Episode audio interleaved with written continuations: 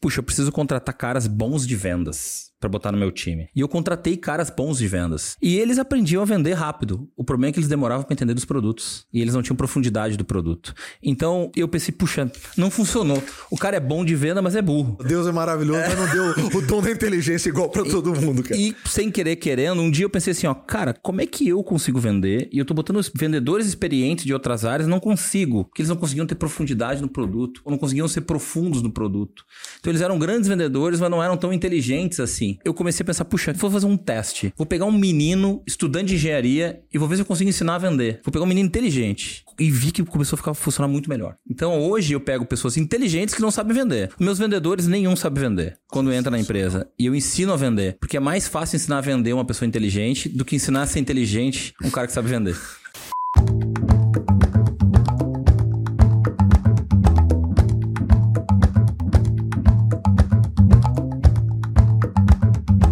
Fala monstrão, fala monstrinha, tudo bem com vocês? Sejam bem-vindos a mais um podcast nosso aqui, os donos das vendas, né? Podcast do Seus Clube, podcast onde a gente traz gente do mercado, gente que constrói, gente que faz para falar sobre a realidade de business, de negócio que é um lugar muito desafiador e quando a gente aprende com quem está executando, pô, a gente economiza aí anos e muito dinheiro e muito cabelo branco, como vocês podem ver, e barba como a minha. Então, assim, se eu tivesse né, um podcast como esse, talvez não teria tanta barba branca hoje. Então, a gente traz gente do mercado. E Caso você também ainda não tenha conhecido mais sobre os seus clubes e você é dono de empresa, tem entre 4 e 5 vendedores para cima, você pode participar da nossa imersão que é transformadora. Nós ajudamos a montar uma operação comercial profissional, melhor operação comercial que a sua empresa já teve aqui com a gente, tá? O QR Code está aqui na tela, é só você acionar por aqui, você já pode começar a participar e sonhar em ter realmente uma operação profissional de vendas aí da sua empresa. Meu convidado de hoje é um grande parceiro, um cara que eu conheci aí já em 2020,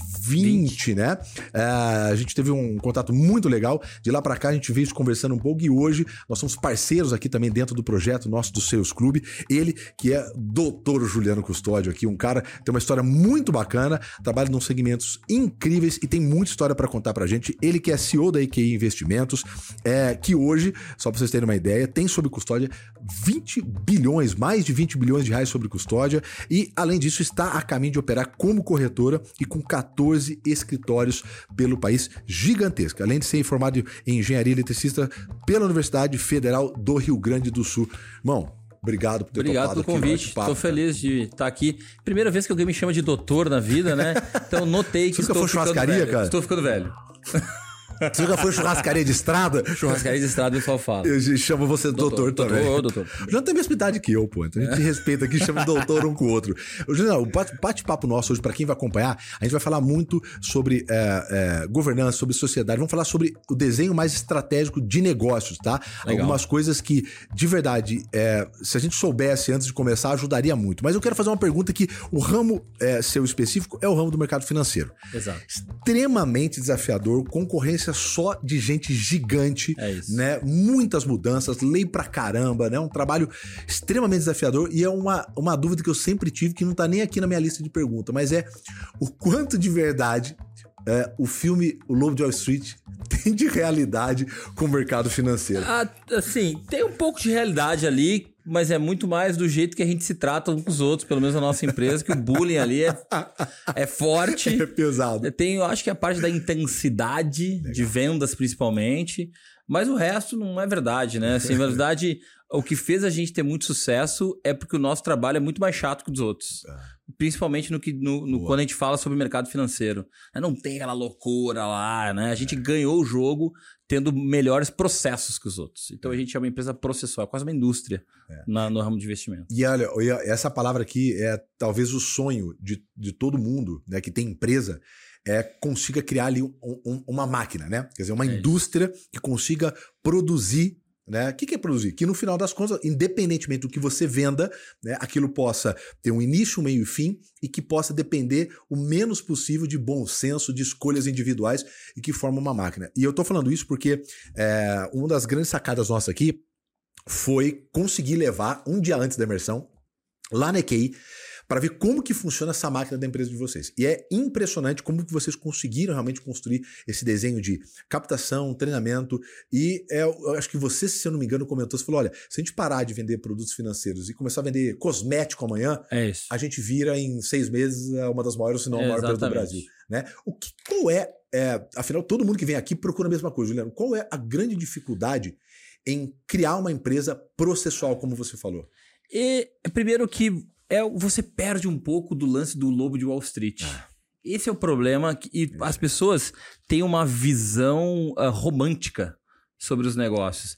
E eu eu sou engenheiro eletricista de formação, deve ser as pessoas mais chatas e nerds do mundo são engenheiros eletricistas, né? Então, assim, pra, eu gosto do- da, da sistemática do processo. Isso, isso é belo pra mim.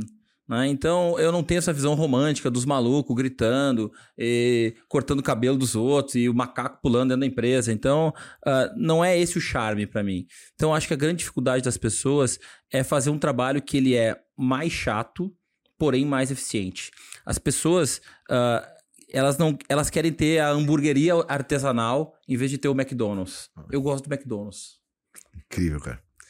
É, A gente, e a gente fala, fala e, e quando você vai para vendas é mais ainda, né? Porque acho que é meio natural de É quem vem do mercado de vendas, é, esse jeito de cada um poder fazer, essa liberdade de cada um inventar É do seu jeito, a criatividade, né? Acho que ela Exatamente. impera muito, muito nisso. E no final das contas, é, o que forma uma grande empresa é, são as metodologias, né? Então você acha que muito a cara da liderança, enfim, o perfil cultural do líder de Eu acho processo que é, é o que faz ele empresa? acredita, né?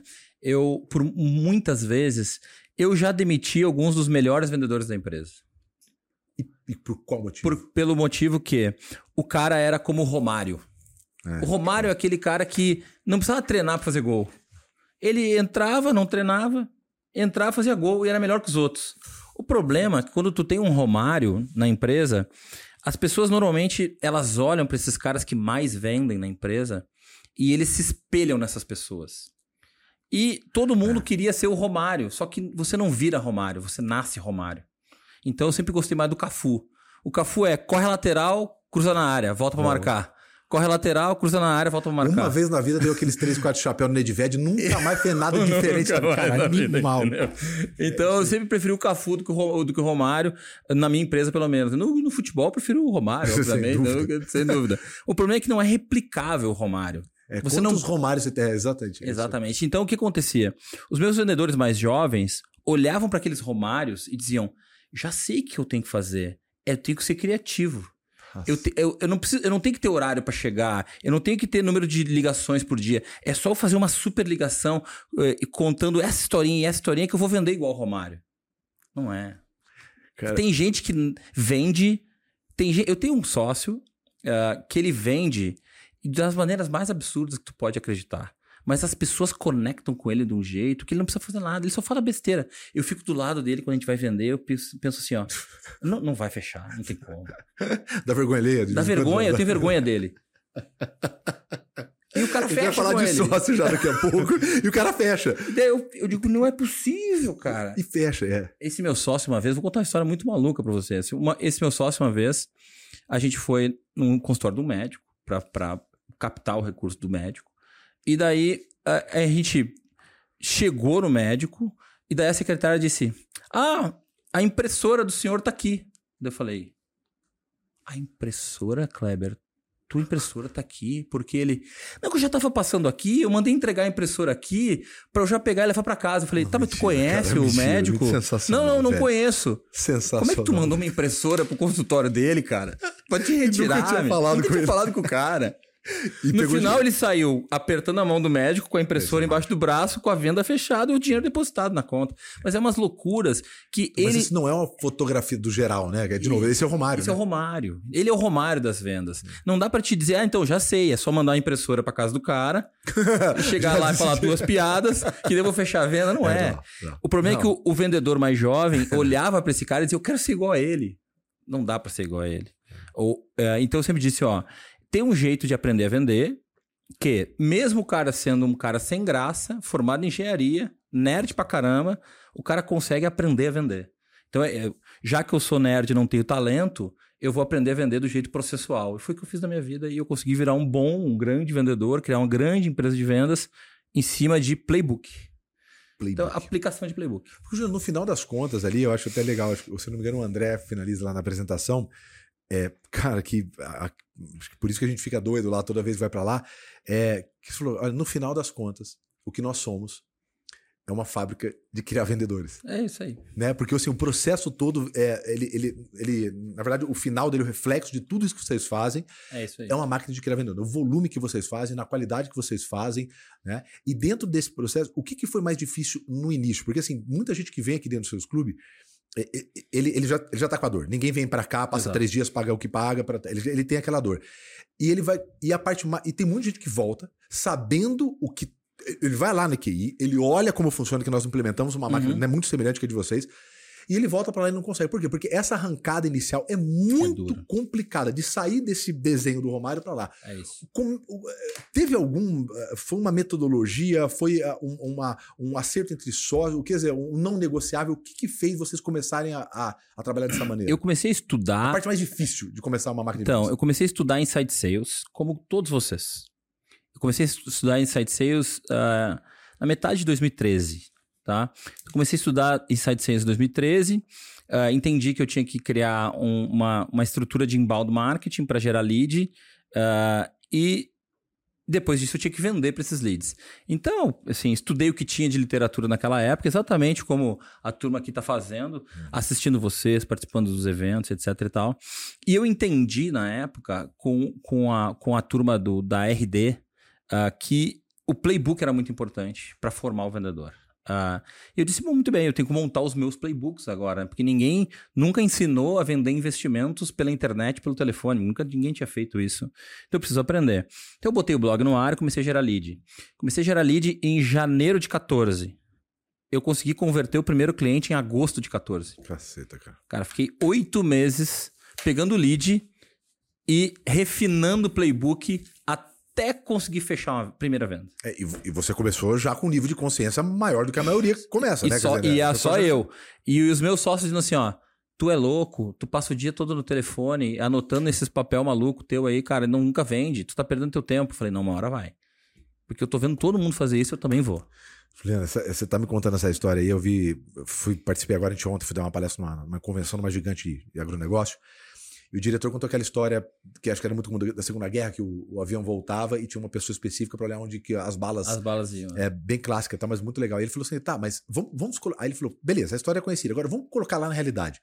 Imagina, naquela situação, um monte de gente voltando morta, você tendo que arrumar o avião para mandar para lá e um cara especificamente olhando e catalogando onde ficavam as balas. Falou, Exatamente. provavelmente, se fosse dentro de, uma da- de um padrão das maiores empresas, até hoje eles não saberiam onde vinha o tiro, o que, que eles tinham que fortalecer, tá, tá, até eles teriam perdido ou teriam morrido mais gente. Então, assim, olhando para isso, é, É exatamente isso, né? Acho que catalogar as etapas.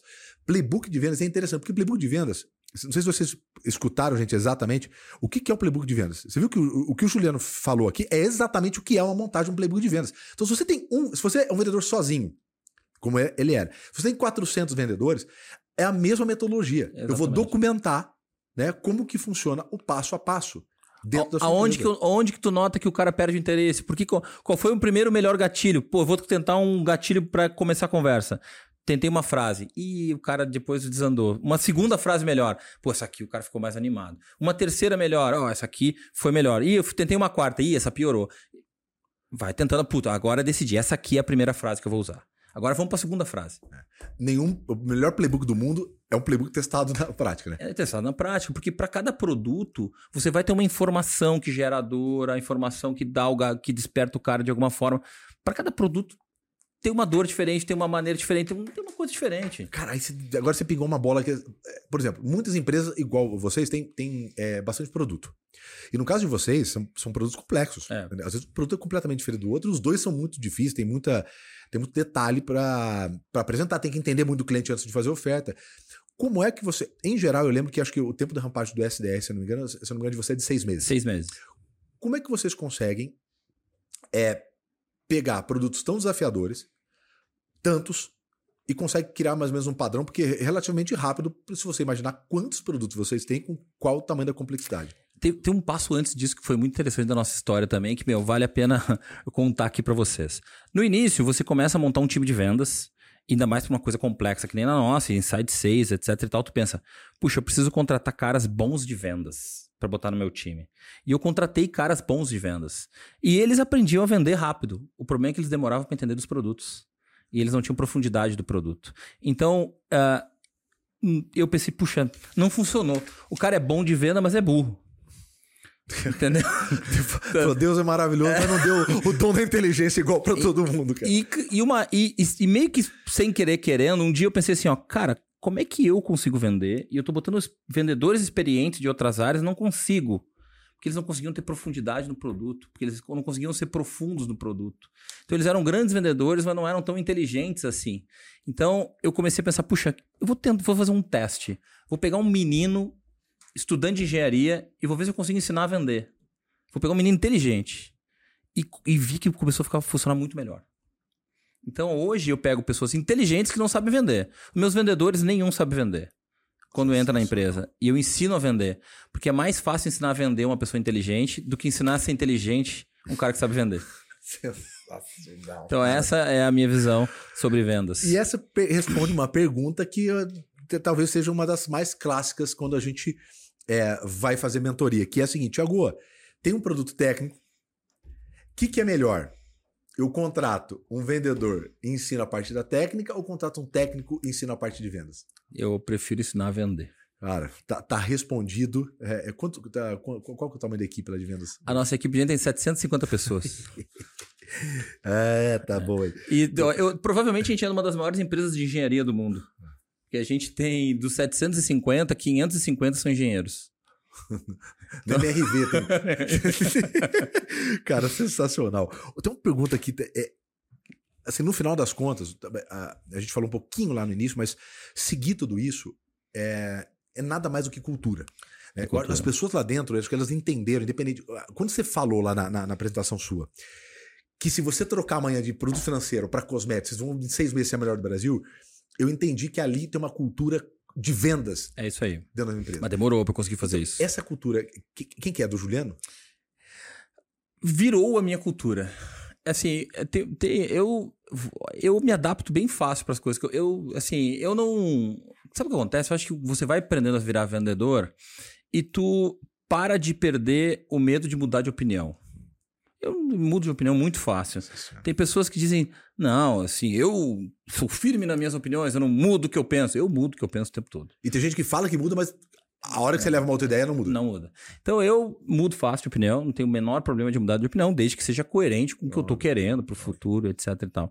Então, no dado momento, quando eu entendi isso, eu pensei, caramba, eu era apaixonado por ter uma empresa de mercado financeiro. Eu era apaixonado pelo mercado financeiro em si. E passei a ser apaixonado e obcecado por marketing, vendas e processos. Hoje eu sou menos. Eu continuo apaixonado pelo mercado claro, financeiro, claro. mas eu sou mais apaixonado por esse, todo esse processo de gestão. É, e a, a, a tua frase fica. Eu falo isso para todo mundo. Falei, cara, é, eu acho que esse é o futuro de toda empresa. Virar uma empresa formadora de, de vendas. E quando fala vendas, a gente está falando do revenue ali, né? Tudo. É, falando de geração de oportunidade, vendas, né? E até porque, olha só, eu tenho certeza que a minha empresa ela vai ser resiliente no futuro. Por quê? Porque se no futuro o meu produto ficar obsoleto, assim, eu vou vender outra coisa. Eu não vou ser a Kodak. Eu só vendo filme, filme fotográfico. E se eu, eu só sei vender filme fotográfico? Caramba, mas o cara tem que aprender a vender outra coisa, amigo.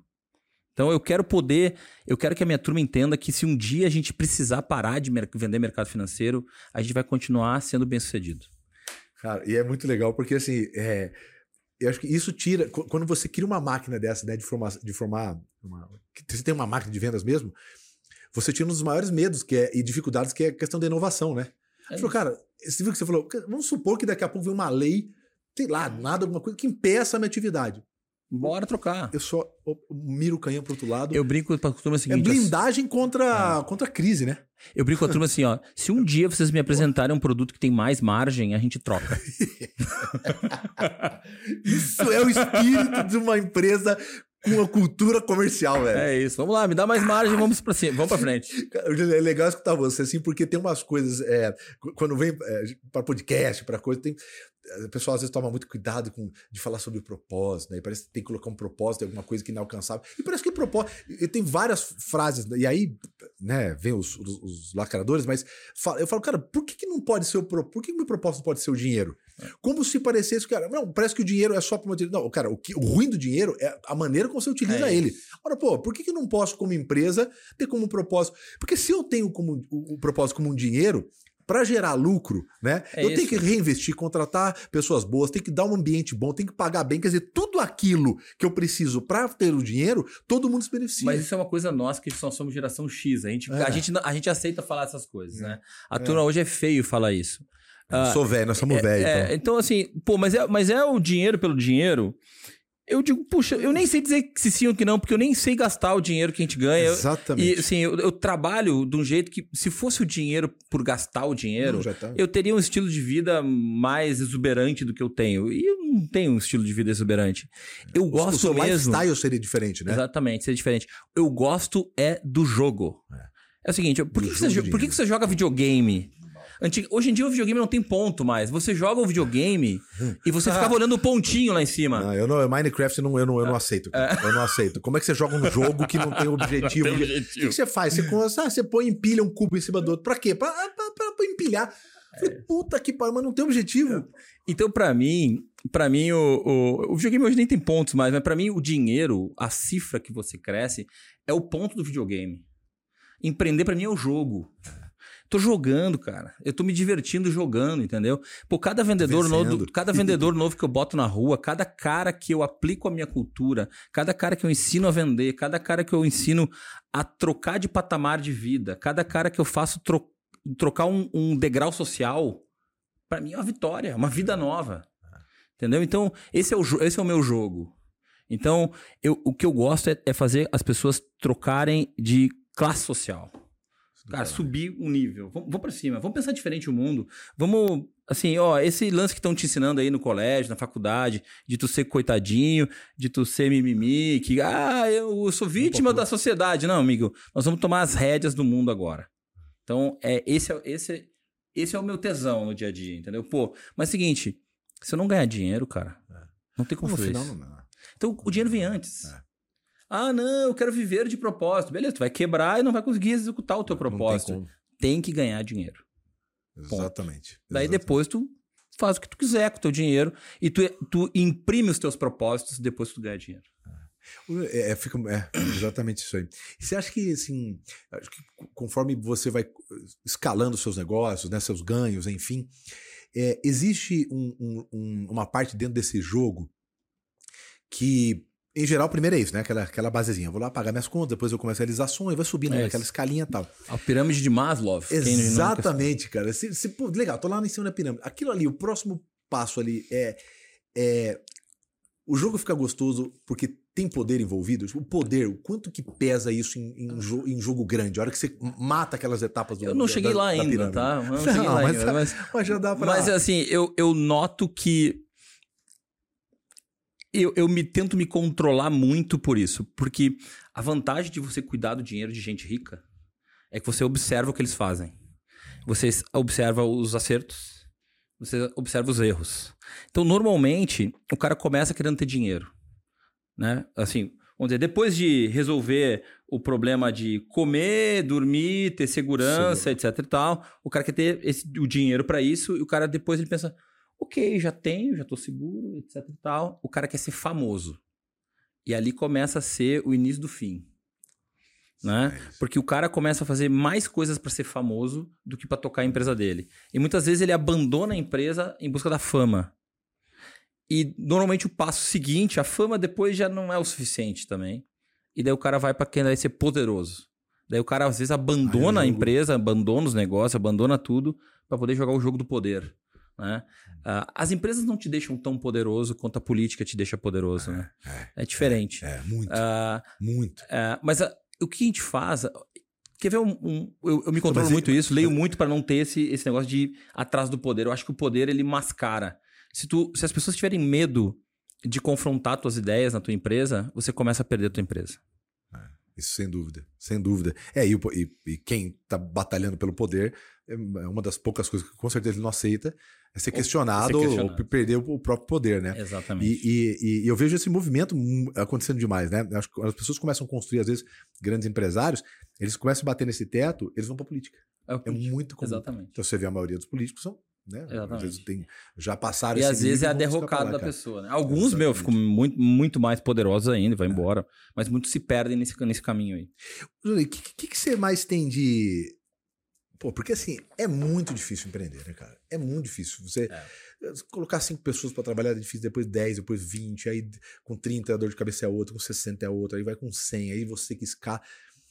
O o que, que você mais tem de, de orgulho, assim, do que, você, do que foi criado até agora? Porque eu sei que a gente, como executador, tem uma dificuldade muito grande de reunir com o sócio e falar assim, cara, o que, que a gente fez que é do caralho já? Não, não existe tipo de reunião assim. Não, é tem. só, as reuniões é só como é que a gente. Onde é que tá a merda e como é que você melhora. Não, A gente é, é esquece de depressiva. construir. As reuniões É. são depressivas.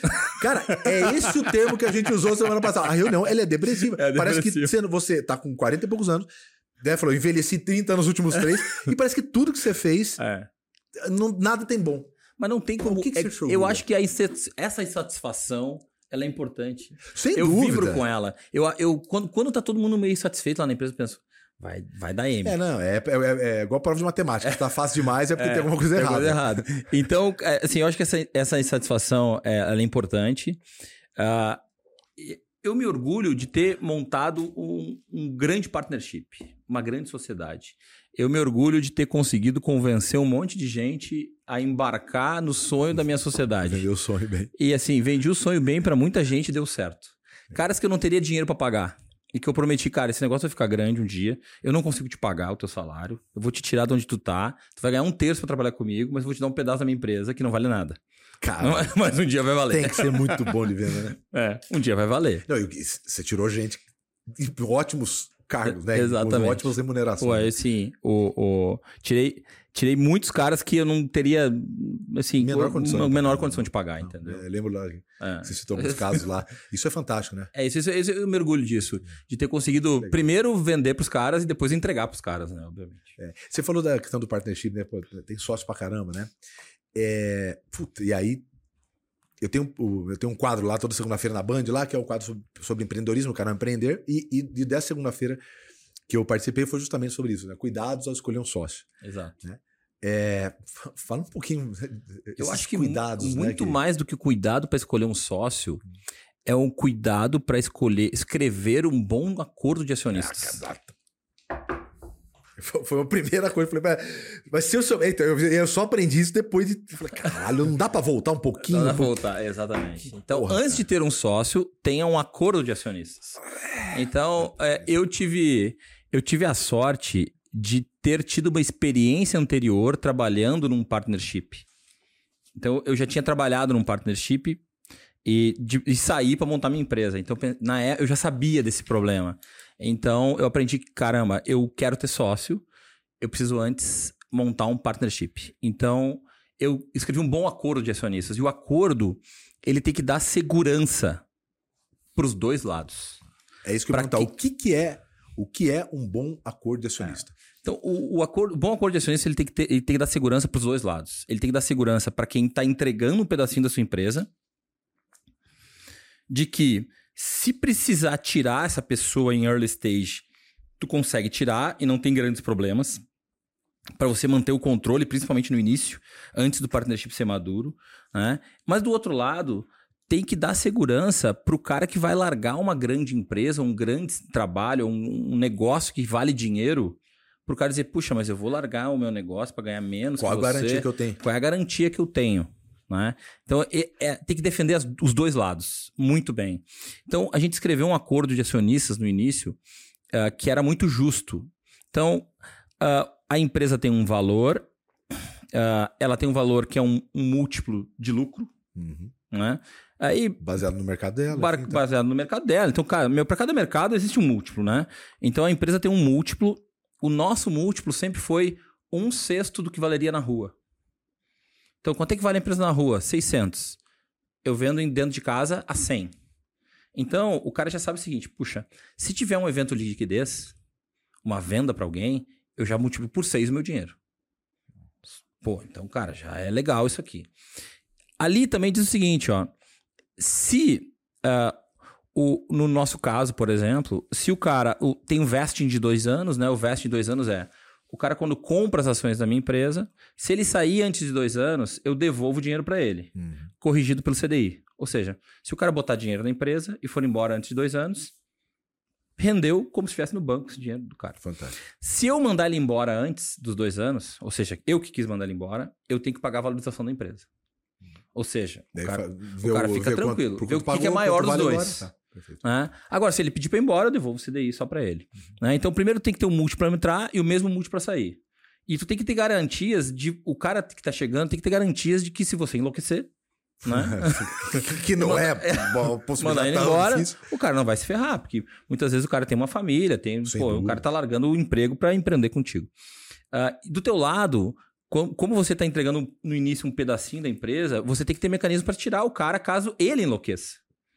Então, essas regras de o que você pode fazer, o que, que eu posso fazer, o que, que o outro pode fazer, quando é, que, quando é que todo mundo entra, quando é que todo mundo sai. E se, se alguém morrer, o que, que acontece? Por exemplo, o nosso partnership começou, ficou, é mega complexo hoje. hoje. hoje. Então, pô, hoje a gente, ah, se, se, por exemplo, ah, faleceu, faleceu, a gente recompra a viúva e não bota a viúva por dentro. Sim. Tem um monte de sociedade que desfaz Exatamente. porque a viúva entra, né? Ou o viúvo entra, né? Ou, ou, ou, ou o casal separa, daí eles sentam os dois no board. Hum. Imagina um casal que se separou que quer se matar. É. Qual que é a Senta os dois no tomar board. uma boa decisão para a empresa olhando para o... Vão se defender, vão brigar entre opiniões, né? Não sobre. Essas regras têm que estar todas ali, entendeu? Tem que ficar pensando em todos os problemas que podem dar e tem que estar no papel. Só que isso normalmente, entre sócios, as pessoas não querem discutir o pior. Uhum. Né? E quando você pensa na sociedade, geralmente é só ah, projeto não, bonito. Não, só vai dar certo ou ninguém pensa que se der errado. E sempre, a maior parte das vezes dá errado. É, exatamente. Né? Então, então, eu acho que esse, essas são as, as, A gente tem cláusulas de, de vesting, a gente tem cláusula de, de não solicitação, de não competição. Né? Porque, puxa, imagina que o cara entra aqui, começa a trabalhar com vocês, pega todos os segredos de vocês. Sim, sim, sim. Daqui claro. a pouco ele diz: tchau, que eu vou montar sozinho. E, e é o que, é, dizer, voltando ao que você falou no começo tem que ser algo seguro para os dois lados. Para os dois lados. Ele tem que estar seguro que a gente vai fazer a nossa, nossa parte, então você está comprando aí né, o sonho nosso, é e ao mesmo tempo também tá, e qual que é o, a garantia que eu tenho, né? É. Então, essa conforme o nível de. É, é bem. Principalmente é quando a empresa é pequena. É dura de ter. Essa conversa é bem dura, é. né? Então, o que eu fiz antes de ter sócio? A empresa começou a crescer. E a turma começou a dizer, poxa, e aí, o partnership que tu tá prometendo vai rolar ou não? Tipo, calma aí que eu vou ter um acordo de acionistas antes. Então, montei... Quando começou esse tipo de conversa, quantos, quantos funcionários você tinha? Tinha cinco. Tinha cinco. Mas a gente já estava se preparando para isso. É, eu queria tá, que a tá. turma. Legal. Assim, eu queria que esses primeiros caras estavam comigo. Quando a gente começou a expandir a empresa, eu falei, puxa, vocês, uh, vocês comeram terra aqui comigo, eu vou começar a expandir agora, começou a dar dinheiro pô, eu quero que vocês fiquem sócios aqui, eu quero que vocês sejam sócios aqui, até porque eu precisava de dinheiro. Eu recolhi dinheiro dos pais deles para poder expandir a empresa. Cada, um ajudou. Cada pai ajudou. Cada pai igual ajudou rifa, um pouquinho, igual rifa, uma rifa. e, e, então, mas eu queria ter um bom acordo, né? Então eu apresentei, ó, esse aqui é o acordo, vê se vocês topam. Daí tu, tu, tu, tu pô, a gente topa, fechado, então tá aqui, dá o dinheiro, toma as ações, vambora. E estão aí até hoje comigo. Aí e vem funcionando bem, né? Vem funcionando bem, bem e, e, esse é um negócio legal, né? Porque todo mundo fala assim, ó, não, tá louco ter sócio. Eu tenho 200 sócios. É, o Léo aqui, né, o Leonardo Castelo, é. aqui tem 118 também, quer dizer, é, agora, é um modelo, né? Acho que é esse, modelo, esse modelo como Exatamente. é seguro para os dois é. lados e até a velocidade, né, de que você consegue tomar decisão, trazer gente boa para dentro, né? Você sem precisar colocar, obviamente, todo mundo, né, dentro do contrato social, isso que, enfim, é, mas a maioria das pessoas acha que é só isso, né? Sócio, ah, não, coloca lá como contrato social junto, tem não. Faz uma cagada lá que você falou, né? Faz uma besteira na pessoa física lá, espinga para dentro. Não, o que, que eu sempre fiz, e as, e as pessoas que entram na sociedade, elas vão contando para as que ainda não estão hum. a história de como é ser teu sócio. Olha que legal. Então, você tem que pensar nisso. Tu vai que querer legal. que o, o resto da empresa seja teu sócio, cara, tu tem que ser um bom sócio. Né? Então, isso. eu quero que os outros sejam meu sócio. Então, eu me comporto para que os outros queiram ser meu sócio, para manter essa chama, essa, esse sonho nas pessoas vivo. Então, eu tenho como prerrogativa no meu acordo de acionistas que eu sou o, o, o voto de Minerva é meu. A última decisão é minha. Eu acho que nos últimos a empresa desde 2014, nos últimos aí, vai, nove anos, eu devo ter usado essa prerrogativa umas duas vezes numa decisão. Então é sempre colegiada a decisão, apesar de eu poder mandar. Legal. Então todo mundo vê que é bom estar nessa sociedade. É, exatamente. Isso Não é um- espalha muito. não é uma né? ditadura. É. né? Eu tenho esse voto se eu precisar, Claro. né? mas nunca usei. Então as pessoas querem ser meus sócios. Cara, essa dica é muito legal, né? Se comporte né, da maneira que todo mundo queira realmente ser seu sócio. Exatamente. Ah, é, eu acho que é uma das coisas mais difíceis que o pessoal que, que vende produtos técnicos, como é o caso seu, e eu vi isso, isso lá, é e contratar um técnico né, para treinar a venda, é o pessoal conseguir fugir do tecnês. É isso. né, para quem não é da área, que é, o, no caso, o financeiro, um médico, um dentista, um É. pedreiro, o cara pega o dinheiro, qualquer um que seja a profissão, né, ele não é da área, a maioria não é, a maioria não é. É, e conhece muito pouco, porque é complexo, até para quem conhece, imagina É para quem não conhece. Igual eu lá, eu tenho, eu tenho dinheiro com vocês lá, né, eu bati um papo com o cara, falei, cara, beleza, mas isso aqui que eu quero. Falou, então isso aqui, então beleza, tô confiando você, tô aí. Bora lá. É, geralmente isso. É, como que você consegue contratar pessoas técnicas e tirar esse tecnês da linguagem? E se você acredita que essa, essa habilidade, enfim, é, é um dos pontos fortes também de vocês da QI? A gente faz o quê? É, eu acho que a gente começou com blog, ou seja, eu comecei com um blog para traduzir para português e para falar o que as pessoas, primeiro as pessoas cobravam para dar informação sobre investimentos. É. Na, minha, na época que eu criei o blog. Olha que loucura. O cara tinha que assinar um blog. Senão ele não tinha acesso. Se não tinha acesso. Eu criei um blog de graça. Muita gente que tinha blog me ligou me xingando, e-mail dizendo que ia me matar, essas coisas assim. Porque você tá dando de Caraca. graça, isso aí tu é louco, né? Assim, assim eu, Vai quebrar meu esquema. é, você vai quebrar meu esquema. Eu falei, cara, eu vou dar de graça, porque eu, eu, em vez do, o meu marketing é esse aqui. Os caras achavam que eu era maluco, porque eu dava informação de graça. Não, Ah, você vai tirar dinheiro. Exatamente. Então, eu, eu nasci com essa ideia de, de pegar, deixar acessível o conteúdo de investimentos, né? É, O nosso foi um dos primeiros blogs de investimentos do Brasil. Então, eu começava a escrever aquilo ali em português. Mas Isso não... foi quando? 2013. 2013. Então, ah, assim, tinham outros, tinham fóruns na internet de investimentos, mas não tinham blogs de investimentos. Tinha um outro blog, tinha um blog chamado Dinheirama, que, que, é, que é Hum, bem antigo e tal, que era meio que dessa época e tal. Eu fui um dos primeiros a fazer, a um pouco inspirado no que esses caras faziam, mas eu fui um dos primeiros a pegar a, a ideia de inbound marketing e colocar nisso, entendeu? Ou seja, transformar isso num business. Não, não ser um blog que eu escrevia porque eu gostava. Que era assim que antigamente começava muito. É. Exatamente. Não, é um business de blog, né? Essa era a ideia. É, então eu comecei fazendo isso e fui refinando essa técnica de, pô, como é que a gente explica as coisas para as pessoas, né? Daí, e, e- e sempre tentando ah, falar em português e falar na linguagem que as pessoas conheciam.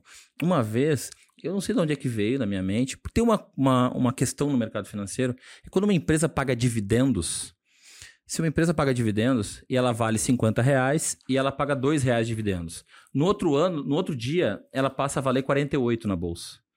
Então todo mundo diz, pô, mas se ela está pagando dividendos, por que ela cai? E, e, to- e todo mundo tem muita dificuldade de explicar isso. Então, o que, que eu expliquei num dia para um, um cara que era pecuarista? Perguntei pro pecuarista, quanto é que vale uma vaca grávida, doutor? Ele, ah, vaca grávida, não lembro. O, o vaca Mil. prenha, né? Nem grávida. né? A vaca prenha vale mil. Eu falei, muito bem. E o, o- tá pro- prontinha pra ganhar o bezerro. É, é, um, um mil. Muito bem, doutor. E ela pariu o bezerro. Três dias depois, quanto vale a vaca? Ah, agora vale uns 700. Ah, por quê? Não, porque bezerro vale 300. Eu falei, então, então a empresa que paga dividendos, boa. ela vale menos, porque ela pariu dividendos. Muito Então ela vale menos, tem menos dinheiro no caixa. Pariu o dinheiro, saiu do caixa, foi pro Vale acionista, menos, ó. vale menos. Agora a vaca mais o bezerro vale, continua valendo mil dele. Agora eu entendi. Cara, Então é falar vendeu na moeda. Vendeu na na moeda dele. cara, exatamente. Cara, e, e é interessante, porque, cara, eu bati papo com, com outros, né, antes aqui de você, cada um de uma área completamente diferente. É, mas no final, é, é o que eu falei no outro, no final, os conceitos de venda nunca mudam. Nunca muda. Né? Nunca mudam, né? É Pô, uma das coisas mais antigas é isso. Como é que eu me conecto com uma outra pessoa? Quando eu começo a falar coisas que faz sentido para ela. Né? Então, uma das coisas mais antigas é venda para a pessoa na moeda dela. Na moeda dela. Se, se um, sei lá, né? se um médico trabalha, pô, são quantas consultas que você precisa para pagar isso? É isso. né? Ou quanto de dividendo você. Né? Ah, eu trabalho 15 horas. O médico trabalha pra caramba, né, cara? Trabalha 15 horas. Pô, duas horas sua vale quanto? Pô, o que, que se a gente- você conseguir diminuir duas horas sua de trabalho para ter uma renda passiva? Por que, que a gente não tá. Pô, É isso. vende na moeda. Eu acho que talvez isso seja É isso é um dos. Falar a linguagem das pessoas, né? Então, falar a linguagem. Assim, se, se você não consegue falar a linguagem da- de uma pessoa específica, ou, ou- quanto mais específico você conseguir fazer, melhor. Para aquela pessoa ali a venda. A venda hoje, é- é- as pessoas não querem aquele negócio uh, bege. O cara quer da cor dele, entendeu? Não quer aquela coisa pastel. Né? É, é venda personalizada, é personalização da venda. E quando fala de dinheiro, então, ainda, né, o dinheiro próprio, eu acho que tem um cuidado muito maior, né? Exatamente. Qual que é o próximo grande passo aí que vocês estão mirando? A gente quer, depois da corretora, a gente quer montar o banco digital. Então, a gente tá, tá no forno, o banco digital. Eu acho que até o final do ano a gente consegue botar o banco digital no ar. Ah, e o banco digital nem é um negócio que dá muito dinheiro. Mas aí aquelas outras estratégias de, de, de vendas que são ah, estratégias para você ah, prender o cliente com você. Né? Porque, e o cartão de crédito, por exemplo, no banco digital, é uma grande estratégia para prender o cliente. Legal. Porque a hora que você começa a fazer parcela no seu cartão de crédito, você não consegue se livrar mais do cartão. É exatamente, fala isso, Então, exatamente. em, em cada mundo aí de vocês, vocês vão ter estratégia de vocês de prender o cliente. E né? essa é uma ferramenta. E essa é uma ferramenta de prender cliente, por exemplo. Sei lá, o pessoal que vende, o pessoal que vende impressora, eles prendem no cartucho. Aí. É, então, esse, essa- esse é o lance. A própria maquininha de café. Exatamente, prende na cápsula. E, e- e, é, porque eu, eu, fazer até essa pergunta. Eu falei, se você pegar historicamente os bancos digitais, pegar né, desde quando nasceu até hoje, em geral a conta não, não tá fechando, né? Não fecha. Tá. Não fecha principalmente por causa do CAC. Ah. Os caras pagam muito caro para abrir o cliente. Hum. né? E, e a gente, a gente não vai. A gente não vai entrar numa estratégia de adquirir cliente via banco digital, e sim fazer upsell no cliente. Porque você já tem uma base muito grande, né? Eu já tenho a base Entendi. de 70 mil clientes, então a gente vai fazer um upsell no cliente. Ah, a- e a ideia é fazer, é prender o cliente, ah, ah, fidelizar o cliente. Prender é uma palavra ruim, né? Vamos fide- a gente vai fidelizar Você o vai ser um cliente. prisioneiro do amor. pra ficar mais leve. Então é isso, Mas é fidelizar o cliente com o banco digital. E é interessante porque é a estratégia digital clássica, é, de, de vendas clássica, que é sobre é, fidelização de cliente. É né? isso. O, o que mais fideliza cliente é não, não é bom atendimento. O que mais fideliza cliente é quanto mais produtos ele consome do teu negócio. Exatamente. Não é nem o share o wallet, não é nem o, de, o de- é, quanto que ele gasta. É quanto mais produto ele tem É, contigo, mais fiel ele é a você. É, né? a gente tem uma, a gente tem um, a gente mede tudo na nossa empresa, tudo, tudo mesmo. Ah, e uma das coisas que a gente mede bastante é diversificação. Então a gente tem uma meta de aumento de diversificação, de número de clientes diversificados É em mais de três produtos. É por isso que estão trazendo, estão trazendo outros, outros braços aqui, É, né? exatamente. E, ve- e a gente vê assim, esse é o grande desafio, por exemplo, de cooperativas financeiras. É isso. né? Eles têm dificuldade em, em ter. Você tem uma média muito pouco de 1,5 produto por cada. É, muito baixo, É né? que muitas vezes o dono da empresa, o cara fica focado assim, não, não, isso aqui eu faço muito bem, me dá uma margem boa, então nem vou fazer o resto. É. Porque eu vou fazer um outro negócio que esse aqui é muito trabalho para pouca margem. Não, não, cara, mas olha só, esse aqui faz você não perder esse aqui, né? Então, Blindagem contra a concorrência. exatamente. Esse é um dos principais fatores de blindagem contra a concorrência, é estratégico. Mas como ainda, principalmente familiares, empresas menores, as pessoas têm dificuldade, né, desse esse, esse olhar, é, um horizonte maior, né? Então ele Exato. perde um pouco isso. Fala, não, isso aqui, dá, isso aqui vai dar um pouco mais de trabalho, só que isso aqui blinda com isso. Eu falei, ah, a perda desse daqui, quanto te custa? Exatamente. Né? Então o trabalho de manter aqui dois, três representantes só para manter uma blindagem, cara, É. faz com aquisição, né? A primeira coisa que eu fiz foi vender previdência, depois eu comecei a vender seguro de vida, depois comecei a vender consórcio, depois eu comecei a, agora vamos começar a ter o cartão de crédito e o banco digital. Que legal. Não, tem alguma pergunta que você queria responder e eu às vezes não perguntei Ah, não, você? cara, eu acho que foi muito legal. A gente nem usou o script direito aqui, ó, e foi É, andando. A Gi, a, Gi, a, Gi, a Gi monta, eu tiro um ou dois aqui do que a É. Gi monta, mas é porque vai, vai desenrolando, É né? e a isso. pessoa responde uma coisa que eu falei, cara, não- eu não consigo Tem que agora continuar essa não. história. É, parece que a história tem que continuar. Não, eu acho que, puxa, o, o, o que eu queria deixar pra turma aí é que você não precisa ser um. Você não precisa ter. Não precisa ser um cara engraçado, um bom comunicador, você não precisa ser um cara. Eu sempre fui um cara tímido, assim, sempre fui um nerd tímido, mas aprendi a vender. Aprendi a falar, a vender, porque muito novo, um- uma pessoa me disse: olha. Você é um cara inteligente, você é capaz de conseguir ter um negócio um dia. Mas eu te contar uma coisa. Muito antes de ser um bom técnico, tu vai ter que ser o primeiro e o melhor vendedor da tua empresa. Falei, Então aprenda a vender. fantástico. Entendeu? Exatamente. Exatamente. Então, cara, eu fui atrás de aprender a vender Que e não me animal. arrependo. E, e graças a Deus foi cedo. Então, se você já desistiu ou tá cansado, hum, pega seu filho, pega seu sobrinho, pega seu neto e diz para ele, ó, oh, amigo, legal que tu tá estudando isso aí, mas aprende a vender também. Cara, isso, isso é mágico, porque assim, é, ontem eu recebi uma pergunta na caixinha de, de Instagram lá, perguntando, Thiago, é, é possível alguém que não tem. As pessoas usam dom, né, ainda, né? Isso. Dom, dom ele fala, comunicar bem, em geral é isso. É, é, possível aprender, desenvolver alguém que é tímido e tal. Cara, aqui tem duas coisas fantásticas que o Juliano respondeu. Primeiro, a história dele aqui, e eu falo isso, mas às vezes é bom vir de alguém, porque, né, eu, eu nunca fui tímido assim, né? Uhum. Desde a quarta série eu fui orador da turma e tal. Sim. Então é legal vir de alguém que construiu um negócio gigantesco, baseado em vendas, Exatamente. e que aprendeu a fazer, que teoricamente, na característica comportamental de vendedor, não é a tua, é né? E criou um puta de um vendedor. E a outra, respondendo aquilo, aquela outra pergunta é, se é melhor contratar um técnico e treinar vendas. Isso foi fantástico. Eu também falo isso, mas é bom vir de alguém que ganhou 700 E né, a gente nem combinou ainda. Não, nem combinou aqui. Mas é que no final das contas, aquilo que eu falei antes aqui no outro, as regras de vendas, ela um ou outro ponto, mas 95% são as mesmas. Juliano, obrigado pela parceria. Eu que agradeço. De conselhos, cara. Obrigado por ter vindo para cá. Amanhã a gente tá junto. Amanhã a gente vai estar tá junto lá com a galera. Parabéns, cara. Não é fácil empreender, principalmente obrigado. criar uma máquina, né? Um negócio que seja azeitado, que não dependa tanto de um ou outro player, mas que dependa da cultura da empresa. Cara, é muito difícil. E parabéns. Legal demais Valeu. estar com vocês. Galera, um abraço, e você galera. que está em, é, escutando o carro, na casa, na academia, né? É, você também pode fazer parte aqui do nosso ecossistema Seus Clube. É, na tela que se você estiver assistindo, tem o QR Code, você pode acessar e participar da imersão todo mês. Nós temos aqui em São Paulo. Um dia antes, você pode também fazer parte da Experience e ver como funciona na prática, com todo mundo lá abrindo o jogo na EQI, de como funciona a aquisição, como funciona a parte de vendas. Tudo isso você tem acesso aqui no Seus Clube, tá bom? Grande abraço, vamos vender.